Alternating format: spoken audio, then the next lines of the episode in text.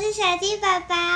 今天我要讲的故事是《The Old Alligator》。Three little ducks were playing in the river when along came an alligator looking for his dinner.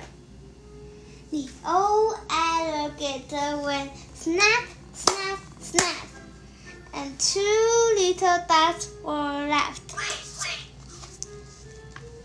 Two little ducks were swimming for their lives. lives.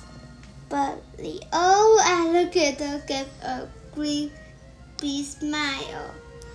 The old alligator went snap, snap, snap, and one little duck was, was left. Little duck was trying to reach the bank, but the old alligator was much too fast. The old alligator went snap, snap, snap, and no little duck were left.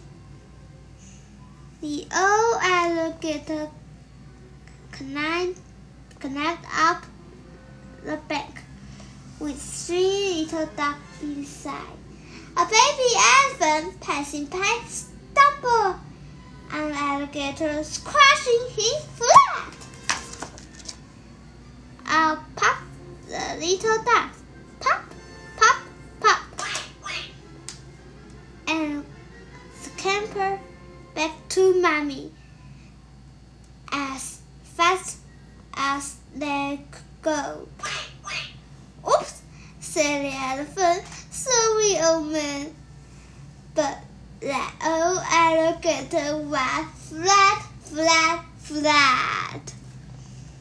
我是小鸡宝宝，下次再见，拜拜。